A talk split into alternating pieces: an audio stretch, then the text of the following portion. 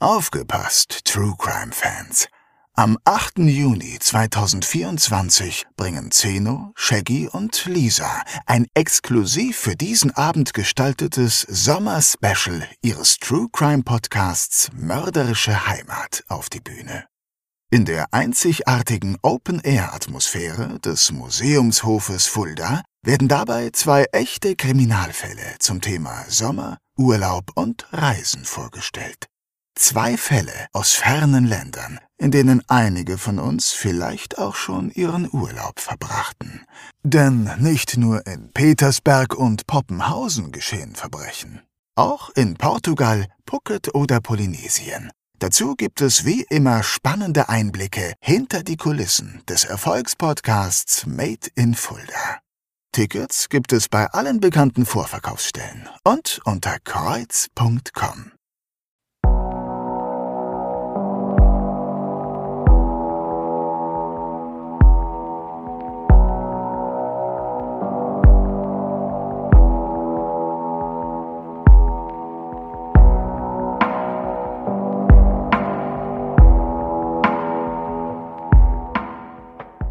Mein Name ist Zeno Diegelmann.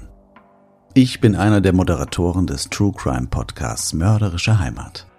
Ein Kriminalpodcast, der sich in jeder Folge mit einem neuen Fall beschäftigt. Doch dieses Mal ist alles anders. Ich bin durch Zufall auf einen Fall gestoßen, der mich die letzten 18 Monate beschäftigt hat und mich nicht mehr zur Ruhe kommen ließ. Dabei handelt es sich um einen Kindermord aus den 70er Jahren. Und da beginnen schon die Fragezeichen. Handelt es sich denn wirklich nur um einen Mord? Oder sind es am Ende doch eher zwei oder gar drei Morde?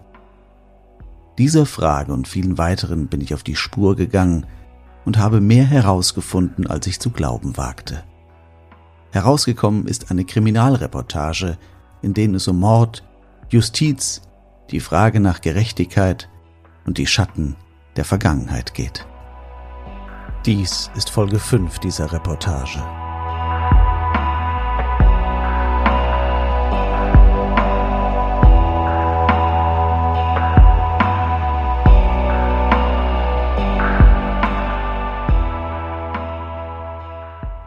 Liebe Hörerinnen, liebe Hörer, willkommen zum fünften und letzten Teil meiner kleinen Kriminalreportage Schatten der Vergangenheit, der Fall Kai-Uwe Beck.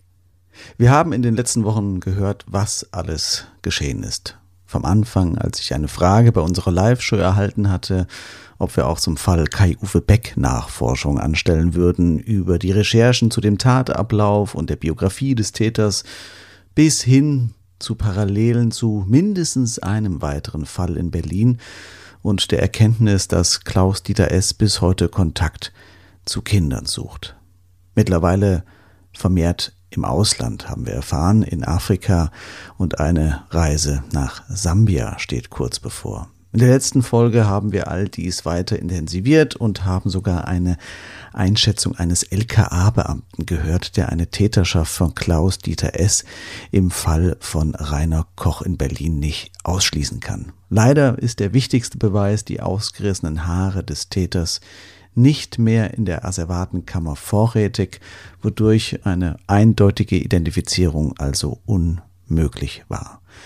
Und dann war da noch das sehr emotionale Interview mit der Familie, den Geschwistern von Kai Uwe, das mich wirklich ja sehr bewegt hat und immer noch nachwirkt. Dazu kamen erste Zweifel in mir auf, aber auch die Hoffnung, dass die Reportage auch für etwas gut sein konnte, nämlich die Kinder in dem Waisenhaus in Sambia zu schützen, in das Klaus Dieter S. ja nun reisen wollte. Doch dazu bedarf es sehr vorsichtig vorzugehen, damit man einerseits nicht selbst zur Zielscheibe wird und andererseits, dass man die Person, um die es eigentlich geht, nicht aufschreckt und diese sich dann andere Wege sucht und vom Radar komplett verschwindet. Aber genau das droht nun, denn nicht nur Klaus-Dieter S. merkt langsam, dass jemand zu den alten Fällen recherchiert. Auch die Presse hat Wind davon bekommen. Und genau hier steigen wir in die aktuelle Folge ein.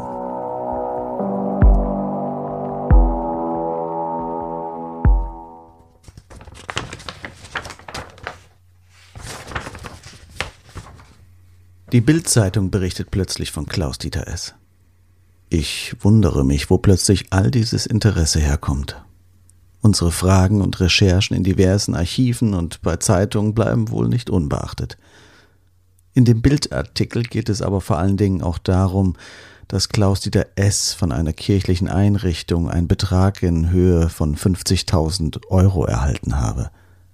Als Entschädigung für das, was ihm als Kind und Jugendlicher in deren Heim angetan wurde. Ja. Natürlich sollte man nicht Dinge gegeneinander aufrechnen, aber dass ein verurteilter Kindermörder Geld aufgrund einer Entschädigungszahlung herrührend aus einst selbst erlebter sexueller Gewalt erhält, mit dem er dann wiederum nach Sambia fliegen und sich wieder und wieder Kinder nähern kann, hinterlässt meines Erachtens mehr als einen faden Beigeschmack. Zumal ich im Gespräch mit der Familie von Kai Uwe ja erfahren habe, dass hier nie eine Betreuung, geschweige denn eine Entschädigungszahlung stattgefunden hat.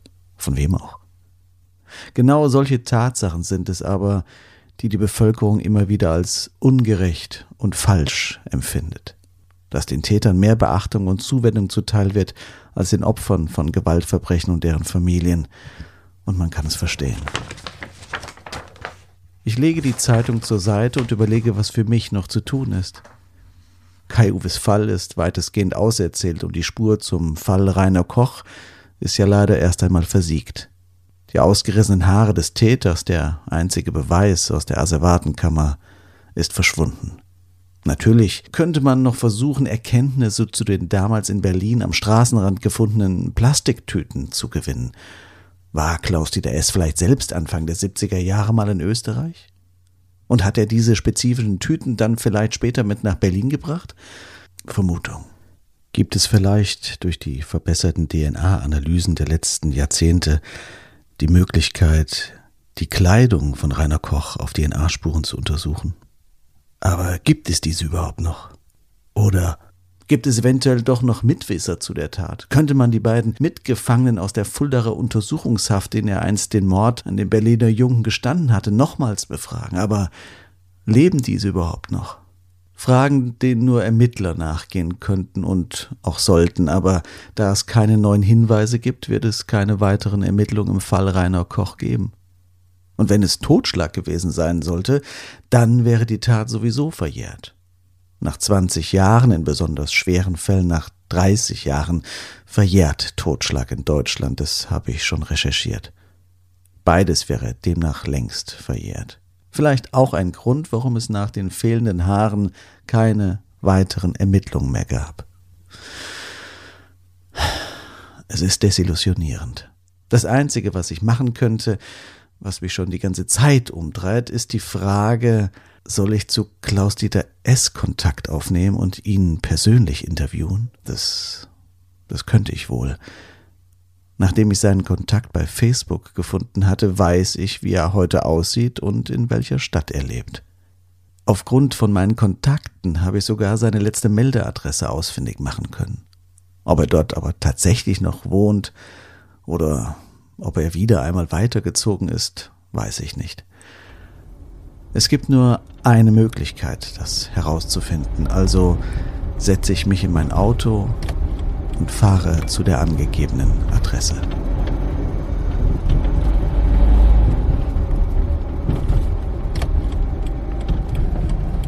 So, das ist die Straße.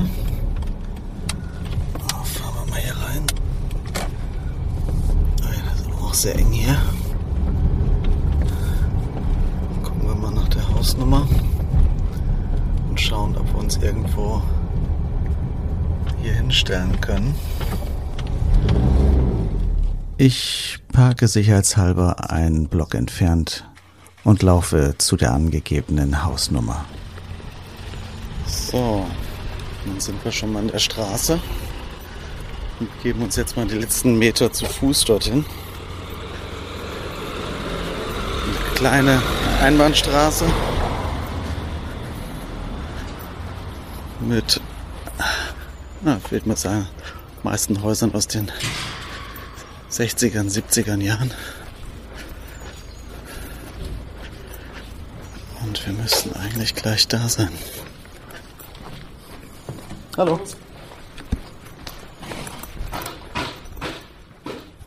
Die Nachbarschaft ist eher dörflich geprägt und sehr höflich. Man grüßt noch jeden Fremden, der hier vorbeiläuft. Doch die Schritte werden langsamer. Das nächste Haus müsste die Adresse sein. So, jetzt haben wir hier die Hausnummer. Dann gucken wir mal. Es ist ein Mehrfamilienhaus mit sechs Parteien. Tatsächlich, ja. Da steht der Name. Ich weiß zunächst nicht, was ich mit dieser Information anfangen soll und ob ich mich darüber freuen soll oder nicht. Ich stehe vor der Wohnung von Klaus-Dieter S. Den Menschen, den ich wohl besser kenne als viele andere Menschen in meinem Umfeld, mit denen ich weitaus mehr zu tun habe, und dennoch kennt mich dieser Mensch überhaupt nicht. Und jetzt stehe ich direkt vor seiner Wohnungstür. Soll ich einfach klingeln? Ich zögere. Dann entscheide ich mich dazu, zurück zum Auto zu gehen. Ich bin mir unsicher, ob ich Klaus-Dieter S. diese Plattform geben möchte und ich bin mir unsicher, was ich damit erreichen möchte. Vielleicht habe ich auch einfach nur Bedenken oder Angst vor der Wahrheit, vor dem, was er mir sagen könnte und vor dem, was er vielleicht nicht sagen möchte.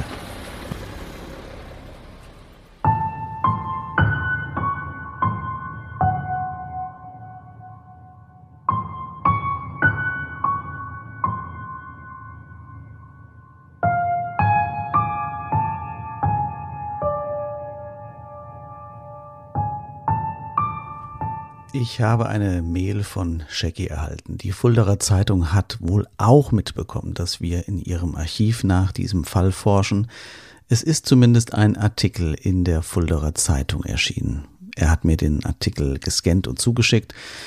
Erstaunlich, dass der Fall fast 50 Jahre niemanden interessiert hat und nun anscheinend für solch ein Interesse sorgt. Aber gut, ich bin ja auch nicht vielleicht der Einzige, der dort vielleicht wieder etwas hellhörig geworden ist. Die Fallschilderung in der Zeitung erzählt mir erstmal nichts Neues. Aber die Verfasserin hat genau das getan, wovor ich mich noch scheue. Sie hat nämlich Klaus Dieter S. interviewt. Und in dem Interview lese ich genau das, was ich auch für mein Interview befürchten würde. Er nutzt die Plattform für sich, was man ihm nicht einmal verübeln kann. Aber natürlich steht dort kein Wort darüber, dass er über all die vergangenen Jahre immer wieder mit Kindern und Jugendlichen unpassenden Kontakt aufnahm. Angefangen von Herrn Heibels Augenzeugenbericht, als der kleine Junge in Berlin in Unterhose die Tür aufmachte, oder dass Klaus-Dieter S. auch nach seinem Umzug von Berlin ins Rhein-Main-Gebiet wieder einem Jungen zu nahe kam und er daraufhin wieder fortziehen musste auch kein kritisches Wort dazu über sein Engagement in den Waisenhäusern in Afrika, ob diese Tätigkeit denn wirklich eine Tätigkeit ist, die für einen verurteilten Kindermörder von Vorteil ist. In dem Interview gibt es auch einige Originalzitate von ihm, äh, dass er damals, als die Tat an Kai Uwe begangen wurde, er keine Arbeit hat, es ging ihm damals schlecht, er hatte keine Bildung, er fühlte sich alleine, vielleicht war es ein Hilferuf, sagte er pädophil sei er nicht. Naja, auch da kann man wohl geteilter Meinung drüber sein, wenn man mal die ganzen Fakten zu Rate zieht. Weiter im Text heißt es dann, dass er sehr oft an Kai-Uwe denke und ihm jeden Sonntag eine Kerze anzünde. Ich kann gut verstehen, dass diese ganzen Texte die Familie nicht gerade in Verzückung versetzt und dass er kritisch sieht. Wie gesagt, wenn man noch die ganzen Fakten kennt, wie oft er sich doch Kinder noch angenähert hat und unpassend genähert hat, von den ganzen Berichten in Berlin, auch nachdem er wieder entlassen wurde, als er Jugendlichen Pornos zeigte, kann man dort sicherlich zu einer anderen Meinung kommen, als die, dass er besonders geläutert sei und keine pädophilen Neigungen in sich trage. Das kleine Interview endet dann äh, mit der Aussage, dass er vor einiger Zeit tatsächlich auch in Fulda am Friedhof war und das Grab von Kai Uwe suchte, dieses aber nicht fand. Man stelle sich jetzt nur einmal vor, das Grab würde noch bestehen und der Täter und die Familienangehörigen von Kai Uwe wären dort aufeinander getroffen. Nun gut, das zu diesem Zeitungsartikel in der Fulderer Zeitung, über die die Familie, die Angehörigen und Hinterbliebenen nicht erfreut waren. Aber es zeigt mir auch, dass ich sehr vorsichtig sein muss, was ich noch glauben kann, was ich nicht glauben sollte und was ich vielleicht einfach unkommentiert lassen sollte. Mir tut es irgendwie leid, da ich die Redakteurin kenne und sie sicher alles andere möchte, als dem Täter in die Karten zu spielen. Sie hatte einfach diese ganzen Hintergrundinformationen wahrscheinlich nicht, die ich über die letzten Wochen und Monate gesammelt habe. Sie ist ihm einfach auf den Leim gegangen. Und ich bin ehrlich gesagt froh darüber, dass ich es nicht bin.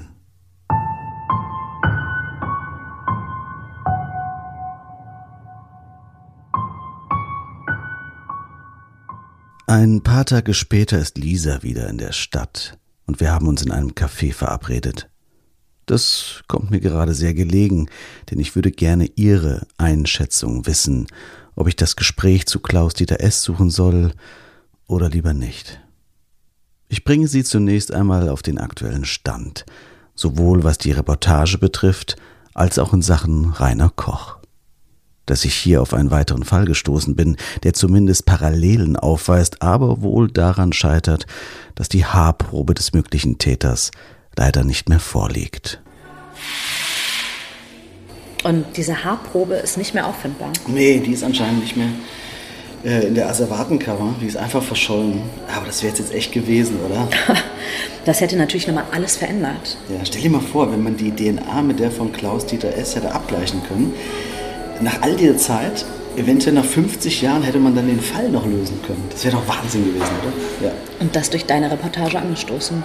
Also zumindest hätte man Gewissheit, kann man mhm. sagen. Ne? Man muss ja auch sagen, dass es für beide Seiten von Vorteil sein kann. Wenn so eine Probe dann keine Übereinstimmung zeigt, ist das ja auch für den Verdächtigen von Vorteil, dass er dann als Täter ausscheidet und Klarheit herrscht. Dass er eben dann im, im Zweifelsfall auch nicht der mhm. Täter ist. Ja, denn ähm, es gilt ja sowieso die Unschuldsvermutung. Genau. Ne? Also solange nichts nachgewiesen ist, gilt ein Verdächtiger als unschuldig. Genau so ist es. Und das ist ja auch gut so. Ne? Deswegen wäre es ja auch so wichtig gewesen, wenn man das Ganze hätte abschließen können. Entweder man hätte den Fall nach 50 Jahren klären können mhm. oder man hätte eben auch die Gewissheit, dass er da gar nichts mit zu tun hatte, was ja auch okay wäre. Wie du schon sagst, es gilt die Unschuldsvermutung. Das ja, darf man nicht vergessen. Absolut. Ja. Aber mich interessiert vielmehr noch deine Einschätzung, wie ich jetzt insgesamt weiter vorgehen sollte. Aber was wolltest du jetzt von mir wissen? Ja, also, also ein bisschen deine, deine Einschätzung würde mich mal interessieren, ne? wie ich mit dieser ganzen Reportage überhaupt ein Ende finde und, und was sie bewirken soll. Ich bin da gerade so ein bisschen verwirrt und ob du in meiner Lage zum Beispiel auch ein Interview mit Klaus-Dieter S. führen mhm. würdest oder eben nicht. Aber hast du denn den Kontakt oder einen Kontakt irgendwie? ja, da sagst du was. Ich habe sowohl einen Facebook-Kontakt als auch seine äh, Adresse, über die ich ihn kontaktieren könnte. Ach was. Also, du hast seine Adresse? Ja, es könnte sogar sein, dass ich vielleicht auch schon dort vorbeigefahren bin. Also jetzt nur um zu schauen, ob die Adresse noch stimmt. Hast du? Ja, es könnte sein. Und? Naja, also er lebt noch an der angegebenen Adresse. Zumindest äh, stand sein Name noch auf dem Briefkasten. Mhm. Einen Kontakt konnte ich also herstellen. Die Frage ist nur, will ich das überhaupt? Mhm. Also ich könnte das durchaus den Kontakt herstellen, aber will ich das eigentlich? Ist das ein Mehrwert für die Reportage oder vielleicht sogar ein Fehler? Ich, ich weiß es nicht. Ne? Mhm. Vielleicht sollte ich jetzt auch einfach das Ganze gut sein lassen. Ich bin okay. eh viel weiter gegangen, als ich ursprünglich vorhatte. Weißt du, was ich meine? Ja. Und du willst jetzt wissen, wie, ist, wie ich das sehe? Genau. Du hast dich schließlich ja auch mit ihm in seiner Kindheit, in seiner ganzen Vita beschäftigt. Mhm. Äh, was denkst du, wie würde er auf so ein Gesprächsangebot von meiner Seite reagieren? Und was würde es bringen auch letztendlich für dich? Das ist schwierig. Ne?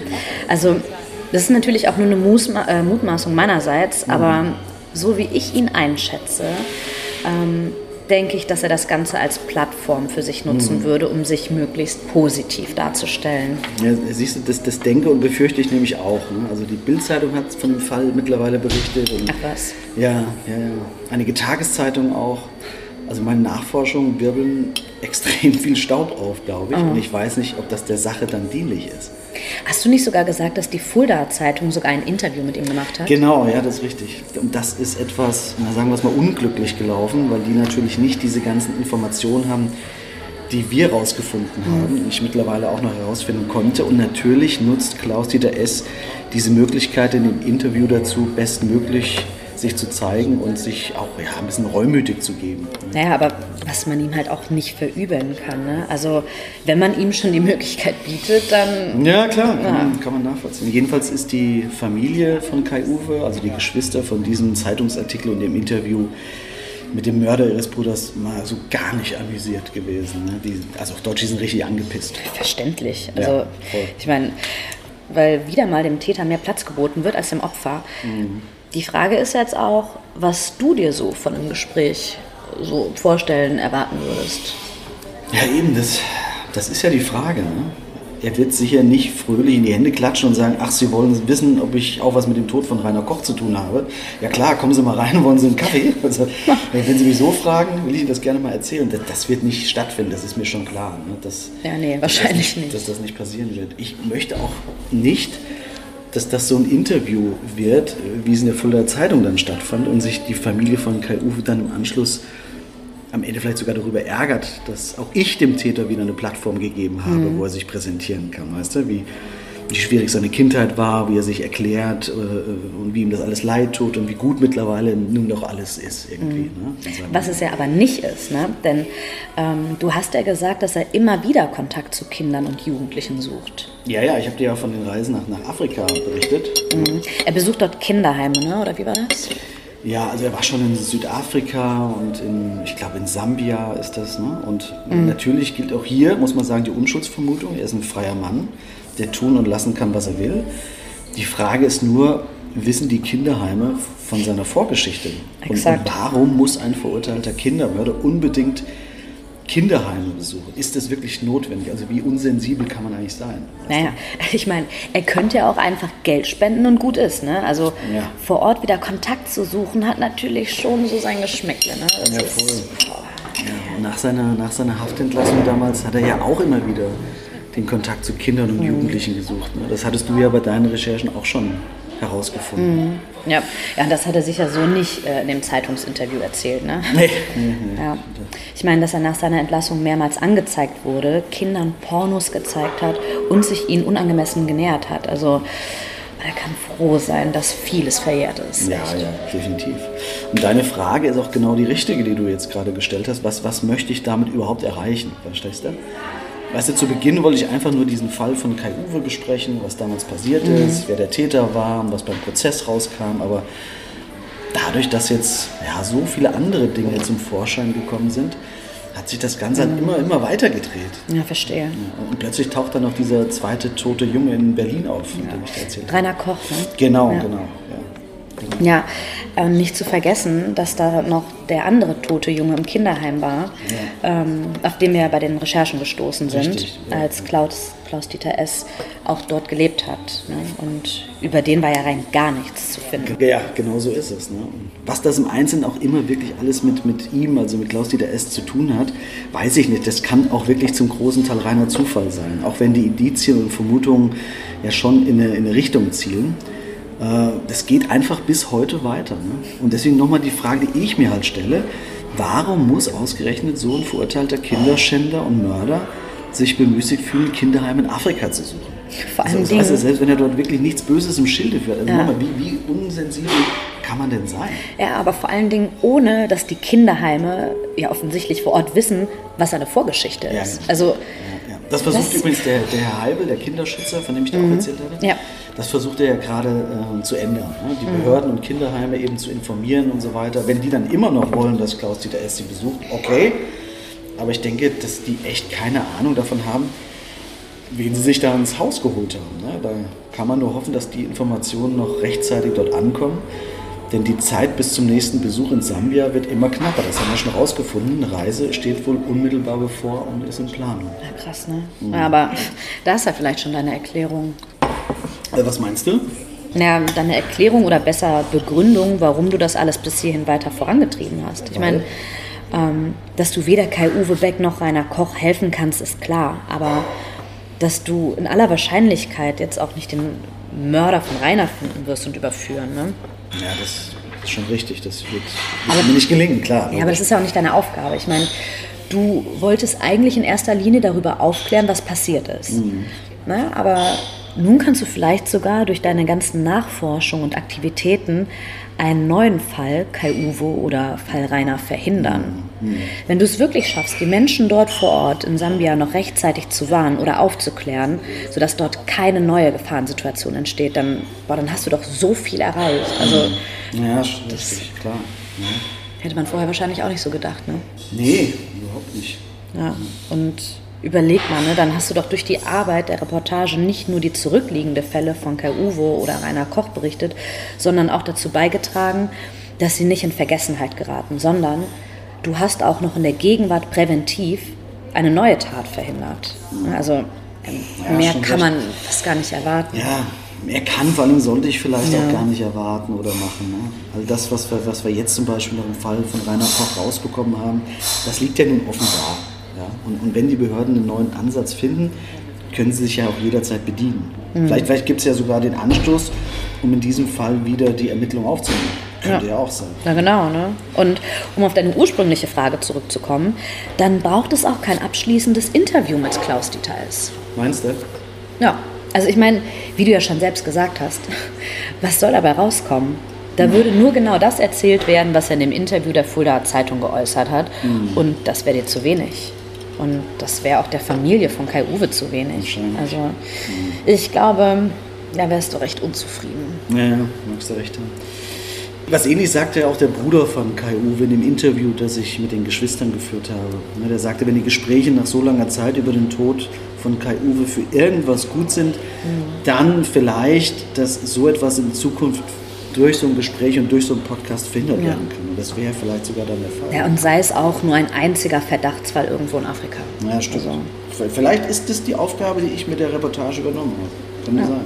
Ja. ja. Ich drücke dir die Daumen, dass die Informationen das Kinderheim noch rechtzeitig erreichen ja, und der Besuch von Klaus Dieter erst noch verhindert werden kann. Das wäre. Ja. ja, das hoffe ich auch. So. Du zahlst hier die Rechnung, ne? Ja, das geht jetzt auf mich, ist klar. Passt.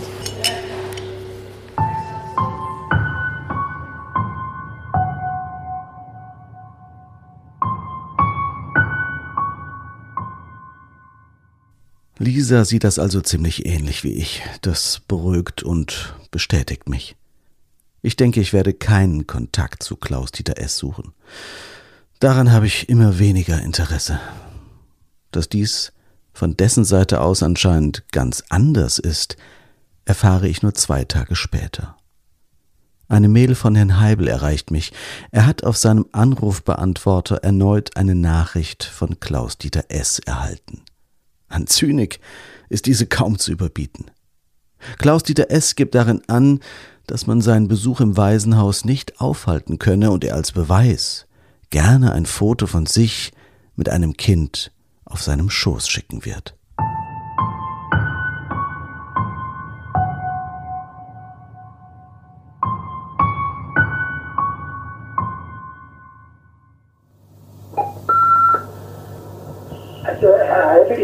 Auch wieder ganz tolle Bilder von einem Kind, das ich auf dem Arm habe. Ich denke, Sie werden sich darüber freuen, dieses Bild zu sehen. Also ich fliege wieder nach Sambia, damit Sie Bescheid wissen, und ich fliege in ein Heim in der Hauptstadt Lusaka. Ne? Vielleicht müssen Sie sich da mal vielleicht mehr erkundigen, ob die da eventuell Kontakt haben und können da vielleicht wieder irgendwie was versuchen aber diesmal wird mir das nicht gelingen. Ne? Ich auch die, die nur Reporter auf den Hals schicken wollten, das ist ihnen auch nicht gelungen. Ne? Ich habe immer noch dieses Geld bekommen und werde mit viel Freuden ausgeben. Ne? Und da immer an sie denken.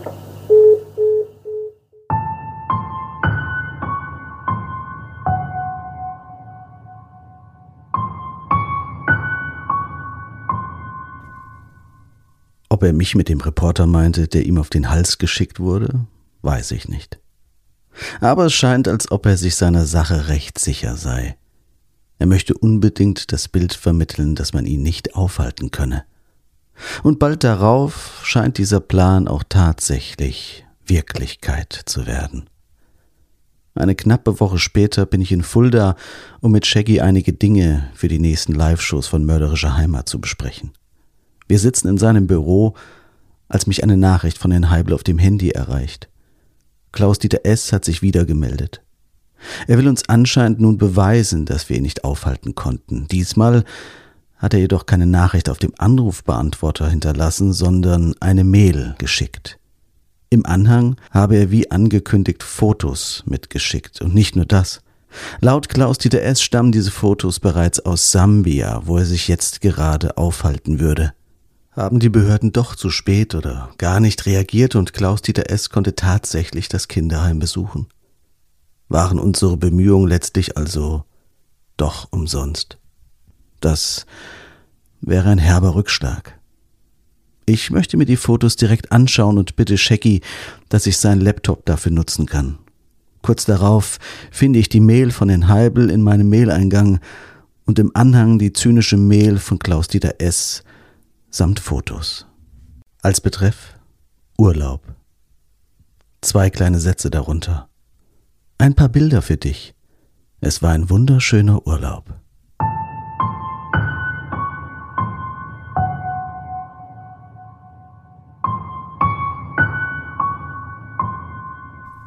Ich habe die Fotos vor mir auf dem Rechner. Es sind mehrere Fotos, die Klaus Dieter S. geschickt hat, mit dem Hinweis, dass diese aus Sambia stammen würden.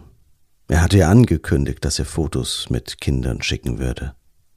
Ein Foto zeigt eine Gruppe von circa zehn Kindern, die auf einer Bank an einem belebten Ort sitzen und etwas von KFC essen. Klaus Dieter S. selbst ist nicht auf den Fotos zu erkennen, was aber nichts heißt, da die Bilder wahrscheinlich mit seiner Kamera gemacht wurden und er hinter der Kamera stehen dürfte. Ein Schatten von ihm und seiner auffälligen Statur ist ebenfalls nicht zu erkennen. Ich scanne das Bild akribisch mit meinem Blick. Ich will einfach nicht glauben, dass unsere Bemühungen umsonst gewesen sind.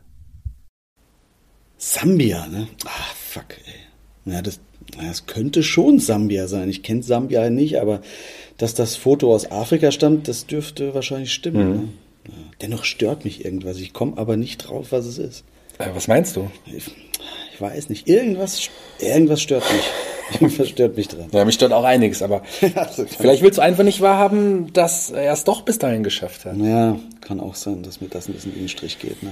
Es, es gibt wahrscheinlich Dutzende Möglichkeiten, um nach Sambia einzureisen. Vielleicht haben es die Behörden einfach nicht mitbekommen. Ihr könnt ja auch nicht hm. jeden Grenzübergang persönlich überwachen. Ja, oder? stimmt schon, klar. Ja. Aber ich war mir halt irgendwie sicher, dass wir da was erreichen können und zumindest die Kinder in, in dem Heim vielleicht Moment mal, hm. Moment mal, Moment mal. Zoom mal, zoom mal größer auf den Hintergrund hier, da. Hier? Ja, genau, da. Was sind das für, was sind das für ein Schornstein da hinten? Hm, es scheint ein großer Schornstein zu sein. Ja. Aber ich denke mal, das ist doch, das ist der Schornstein von einem Schiff, oder? Könnte sein. Na und? Ähm, also, dann sitzen sie vielleicht irgendwo an einem Hafen. Ja, oder? ja, aber, also, aber Sambia liegt nicht am Meer, Shaggy. Warum, warum sollte dort dann ein Schiff in der Stadt liegen?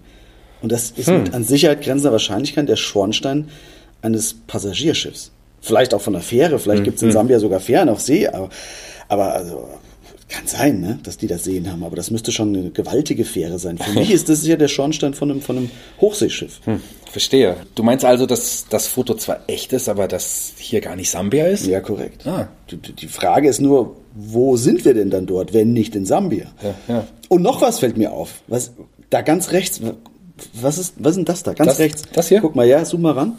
Ähm, genau da, ja. Siehst du das? Es scheint ein, ein buntes Nashorn zu sein oder ja. sowas. Irgendeine Art Kunstskulptur oder so. Ja, eine ziemlich auffällige Kunstskulptur, oder? Schon, aber was, was meinst du damit? Ich frage mich, ob, ob diese auffälligen Skulpturen nicht zu einer Ausstellung gehören, die dort in der Stadt hm. stattfinden. Und wenn dem so ist, müsste doch was zu finden sein darüber. Warte mal. Mhm. Ich gebe in die Suchmaske bei Google die englischen Begriffe für Nashorn, Skulpturen, Ausstellung und Afrika ein. Es werden mir einige Seiten angezeigt, die mir jedoch nicht weiterhelfen. Dann gebe ich als Einschränkung der Suche Bildersuche ein.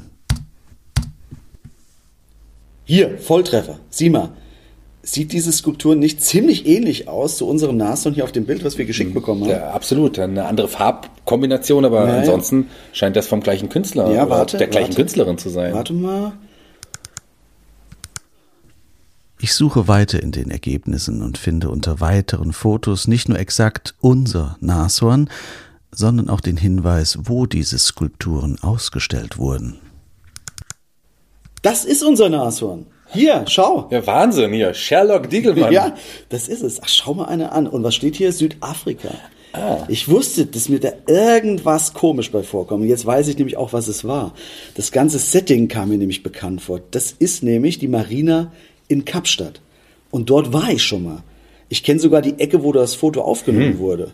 Deswegen kam mir das so bekannt vor. Und hier sieh mal, wann diese Ausstellung war. 2022? Das sind Bilder aus 2022? Genau. Krass. Das sind tatsächlich alte Bilder. Ja. Der wollte euch verarschen oder, oder auf eine falsche Fährte locken. Eine falsche Fähre locken in dem Fall. Wurde er, genau. Ja, krass. Das ist der Wahnsinn. Ja, ähm, also ich glaube, ihm muss wirklich viel daran liegen, wenn er sich solch eine Mühe macht, euch Mhm. glauben zu lassen, dass er bereits in Sambia ist. Er schickt euch eine Mail, hängt falsche Bilder an, alles nur um euch loszuwerden. Ja. Der spürt euren Atem aber ganz gewaltig im Nacken und das ist ihm anscheinend sehr unangenehm.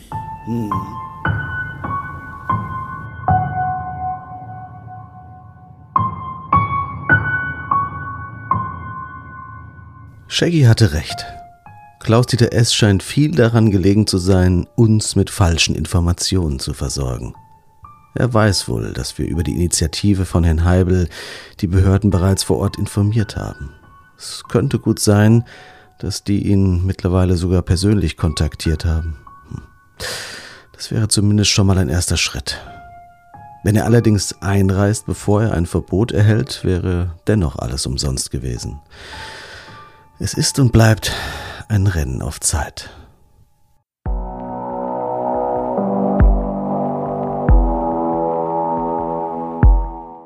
Werbung.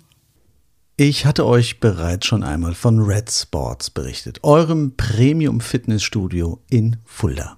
Bei Red Sports erwarten euch exzellente Trainingsbedingungen und Möglichkeiten auf 1500 Quadratmetern. Für jede und jeden gibt es hier das passende Angebot. Über Kurse und klassischen Krafttraining-Parcours bis zu Ausdauersport und Aquacycling und so weiter und so weiter. Neben diesen zahlreichen Kursen gibt es aber noch ein weiteres echtes Highlight und davon möchte ich euch heute berichten. Denn Red Sports bietet euch nicht nur hochwertiges Training in tollem Ambiente, sondern dazu auch noch einen wirklich umfangreichen Wellnessbereich auf über 700 Quadratmetern. Erst Fitness, dann Sauna, dann Wohlfühlen. Red Sports spricht dadurch also nicht nur die Fitness-Enthusiasten unter euch an, sondern auch alle anderen, die einfach nach Entspannung suchen. Und das alles auch noch in familiärer Atmosphäre mit regelmäßigen Events und Workshops, die euer Wissen und eure Motivation rund ums Training immer weiter fördern. Schaut doch einfach mal unter redsports.de vorbei oder macht vor Ort in der Flemingstraße 3 im Münsterfeld einen Termin aus und überzeugt euch doch einfach selbst, was Red Sports alles kann. Ihr werdet sicherlich nicht enttäuscht sein, denn Red Sports ist mehr als nur Fitness. Es ist dein Premium-Fitnessstudio-Partner in Fulda und dein Partner für Gesundheit und Wohlbefinden. Ende der Werbung.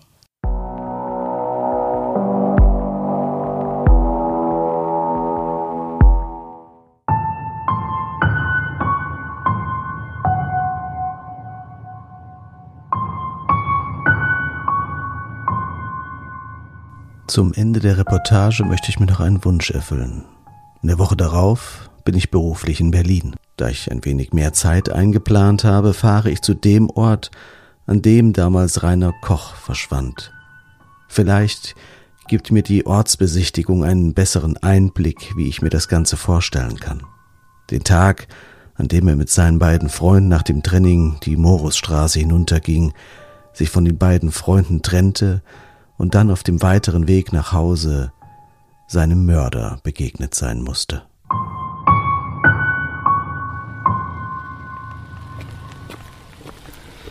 Ich bin nun die Morusstraße heruntergelaufen, den gleichen Weg, den die Jungs damals auch genommen haben, nachdem sie bei dem Fußballtraining äh, sich auf den Heimweg gemacht haben. Und sind die Morusstraße heruntergegangen bis zur Ecke Morusstraße Mittelweg. Laut Polizeibericht und Zeitungen haben sich die Jungs dann hier aufgeteilt und sind getrennte Wege gegangen. Das heißt, Rainer ist weiter durch die Gärten gegangen und durch die Parks und die beiden Jungs sind wohl an der sicheren Straße entlang gelaufen. Insgesamt muss man sagen, dass sich seit 1900, ja, paar die 70er, wohl hier wenig getan hat. Also hier hat sich wahnsinnig wenig getan. Hier sieht es wahrscheinlich noch genauso aus wie damals, was für meine Sache natürlich nicht schlecht ist. So kann ich das ganz gut nachempfinden, wie sich das damals wohl angefühlt hat. Viel Beleuchtung und Straßenlaternen ist hier nicht. An der Straße geht es noch, aber in den Parks hier drüben, wenn ich so reinschaue, da ist natürlich gar nichts an Beleuchtung. Und wenn man überlegt, dass Rainer damals durch diesen Park im Winter gegangen ist, war es ja auch schon dunkel. Das ist tatsächlich nicht ohne. Ich gucke mal, wo er jetzt wohl weiter entlang gegangen ist, welchen Weg er eingeschlagen hat. Ich bin jetzt mal die Straßen entlang gelaufen und die Wege. Also im Körnerpark, wie das manchmal in manchen Zeitungsausschnitten genannt wird, glaube ich nicht, dass dort der Mörder auf ihn gewartet hat. Da ist zu viel Verkehr, zu viele Häuser drumherum. Aber auf dem Weg dorthin sind hier ziemlich alte Parks. Teilweise sind die Wege heute verschlossen. Ich probiere gerade mal, ob die Tür hier auf ist. Auch eine Eisentür. Nee, die ist auch verschlossen. Aber wenn ich mir das so anschaue, das sind tatsächlich sehr undurchsichtige Wege, die schon sehr gefährlich und düster aussehen. Also ich denke, wenn das damals hier geöffnet war, diese Wege, und das wäre wirklich eine Abkürzung zu der äh, Heimadresse von Rainer. Dann ist er sicherlich hier durchgegangen. Und hier könnte ich mir tatsächlich vorstellen, dass hier ihm dann der Täter aufgelauert hat. Ja. Je mehr ich mich hier umsehe, desto mehr drängt sich mir der Gedanke auf, dass es ziemlich unwahrscheinlich sein dürfte, dass ein Täter sich mitten im Winter hier in der Hoffnung versteckt, dass ein kleiner Junge zufällig vorbeiläuft. Plausibler scheint es mir, dass der Täter vielleicht wusste, dass zu dieser Zeit, nach dem Fußballtraining, Rainer oder andere Jungen vorbeikamen. Möglichkeiten, einen Jungen abzufangen, gibt es jedenfalls genug vor Ort.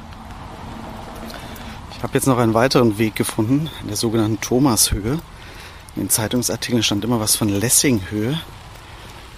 Ähm, das gibt es hier aber gar nicht in dem Park. Aber eine Thomashöhe gibt es hier und das ist auch genau, verläuft das parallel zu diesen abgeschlossenen Wegen, in denen ich gerade war. Also auch diesen Weg könnte Rainer gegangen sein.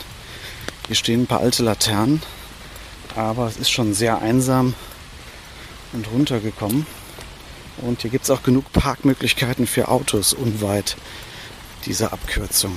Also auch dieser Weg könnte durchaus der Weg gewesen sein, den Rainer damals gegangen ist. Wenn ich mir jetzt vorstelle, dass das im Winter in der Dunkelheit alles noch viel düsterer wirkt, dann kann ich mir das schon gut vorstellen, dass hier so etwas passiert.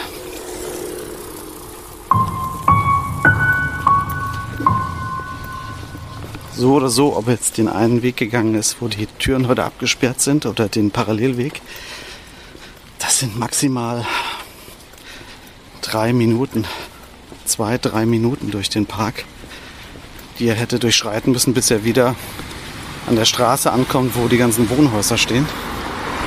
Und von hier aus, ich laufe gerade den Weg zu seinem Elternhaus, sind es vielleicht auch nochmal sechs, sieben Minuten bis zu seiner Adresse, wo er aber leider nie ankam.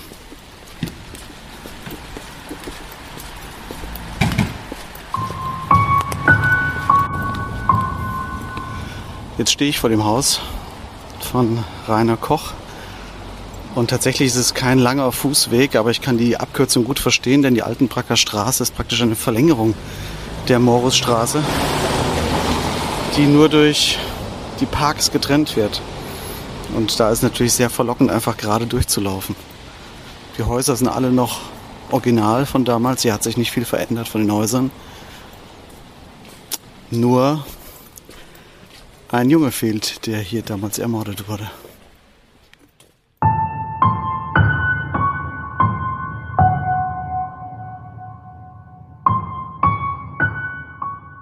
Wieder zu Hause sehe ich mir all die Akten und Zeitungsartikel an, die sich überall in meiner Wohnung auf Tischen und Böden verteilen. Mir wird klar, dass es so nicht weitergehen kann und ich nun ein Ende finden muss. Ein Ende für diese Reportage, aber auch ein Ende für mich, um damit abzuschließen. Allerdings fällt es mir schwer, mich von all den Personen zu trennen, mit denen ich in den letzten Wochen und Monaten zu tun hatte. Die Hinterbliebenen, Herr Heibel und nicht zuletzt die Jungen wie Kai Uwe und Rainer, die mich auf Dutzenden Fotos in Zeitungsartikeln über meinen Boden verstreut anschauen, als ob sie sich mit mir unterhielten. Und das haben sie ja auch. Auf eine ganz bestimmte Art und Weise durfte ich mich mit ihnen auseinandersetzen und sie haben mir ihre Geschichten erzählt. Ich fühle mich ihnen verpflichtet. Daher fällt es mir schwer, all das jetzt loszulassen. Ein wenig ist es so, als würde ich sie nun alleine zurücklassen. Aber das ist nicht so. Allein durch diese Reportage bin ich mir sicher, dass tausende weitere Menschen sich diese Geschichte nun anhören und sich dadurch ebenfalls mit ihnen verbunden fühlen. Und das, das ist ein schönes Gefühl.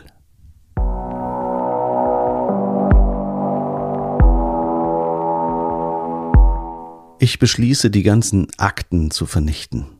Das hatte ich Herrn Heibel versprochen, der mir das schon zu Beginn ans Herz legte. Anfänglich dachte ich noch einzig allein aus dem Grund, dass niemand anderes die ganzen Details erfahren soll, aber mittlerweile glaube ich, dass er genau wusste, was es mit einem jeden macht, wenn er solche Unterlagen den ganzen Tag immer um sich hat.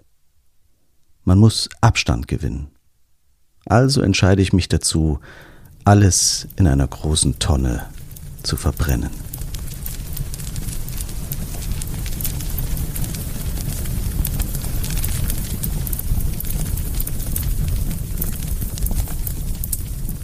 Der Fall ist erzählt.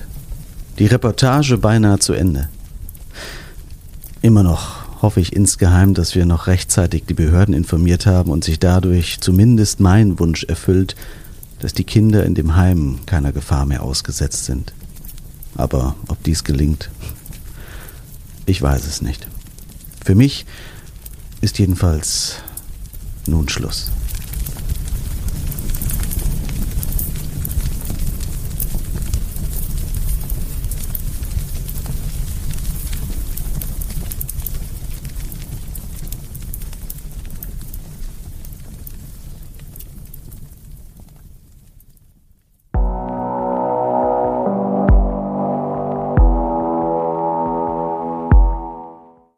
Liebe Hörerinnen und Hörer, ich hoffe, diese Reportage hat euch ebenso fasziniert wie mich.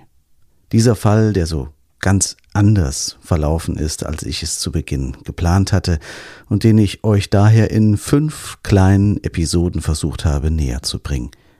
Ich bedanke mich bei euch fürs Zuhören und allen Beteiligten für ihre Unterstützung und Offenheit.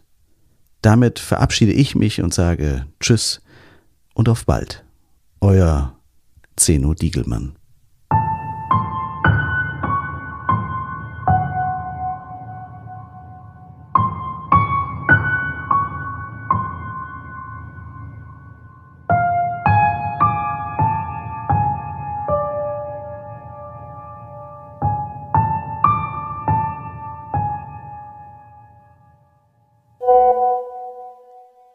Hallo Herr Diegelmann, hier ist der Johannes Heibel. Äh, ich wollte Ihnen kurz mitteilen, dass wir es geschafft haben, dass er in Sambia äh, keinen Zutritt mehr in dieses Waisenhaus bekommen hat und dass wir auch die Behörden informiert haben, insofern auch zukünftig schwerfallen wird, äh, noch irgendwelche Heime in Sambia zu besuchen. Ähm, das haben wir auch Ihnen zu verdanken, weil hätten Sie äh, sich nicht mehr für den Fall interessiert, so äh, wäre ich der ganzen Sache nicht mehr nachgegangen. Und so hätten wir das jetzt nicht erreicht. Dafür möchte ich mich ganz herzlich bei Ihnen bedanken, auch im Namen der Initiative. Und ich wünsche Ihnen alles Gute und ja, bis dann.